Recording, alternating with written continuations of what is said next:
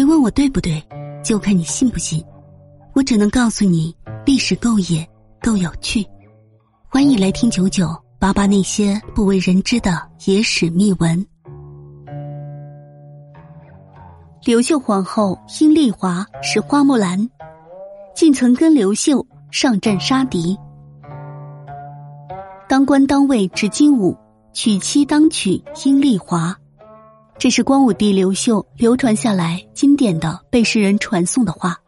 当然，历史上鼎鼎有名的刘秀，没有当上他看起来最威武的执金吾，因为他成了东汉的开国皇帝。不过，他却做到了后面的话。刘秀自小就钟情于阴丽华，当初见到阴丽华的时候，就被她的美貌所吸引。当然，那个时候刘秀只能在心中默默的喜欢她。而不敢表白，娶妻当娶阴丽华只是他的愿望。其实这刘秀出生不凡，他是汉高祖刘邦的第九世孙。可惜自汉武帝实行推恩令以来，他们家列侯爵位一降再降，到了他父亲的时候，就只剩下一个县令的职位。一位本来就应该锦衣玉食的皇亲国戚，就成了一个普通人，甚至连一些普通人都不如。因为他的父亲也在他小的时候早早去世了，而殷丽华殷家当时是南阳的大富之家。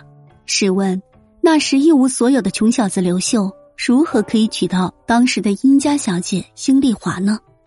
当然，刘秀是有那个心的，不过就连他的姐夫都劝他打消这个癞蛤蟆想吃天鹅肉的念头。要说这刘秀可不是癞蛤蟆。虽然是一个务农的穷小子，可是历史记载，这位刘秀长得是仪表堂堂，可以说是古代皇帝中最帅的一个。因为其他皇帝根本就没有史学家拿他们的长相说事儿，而只有刘秀。话说这刘秀的姐夫和殷家有一点姻亲关系，曾带着刘秀去过殷家，那是两人第一次相见，当时刘秀就被迷住了。而这殷丽华也觉得刘秀仪表堂堂，也是芳心暗许。可是这事儿他的父母不同意呀，两人这差距也太大了。没办法，殷丽华对刘秀说：“妾身资助你去长安求学，求取功名之后前来娶我。”这考功名可不是一件简单的事情。刘秀问道：“如果不成怎么办？”这殷丽华也很大胆的说。如不成，与君私奔，把当时的刘秀感动死了。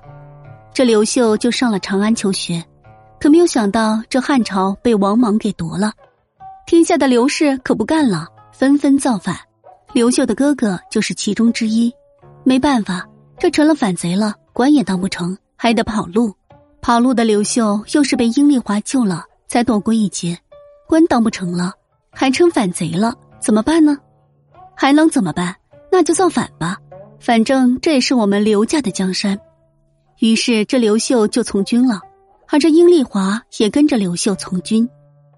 刘秀从军之后，在殷丽华的帮助下，大破王莽的百万大军，名扬天下。而事后，刘秀被封为武信侯，功成名就的刘秀就与殷丽华完婚了。完婚之后，这事儿还没完，这天下未定，自己的哥哥也被杀了。为了保全自己，刘秀不得不与郭圣通联姻。可是，一想到相依为命的殷丽华，刘秀就拿不定主意。最后，还是殷丽华顾全大局，替他答应此事。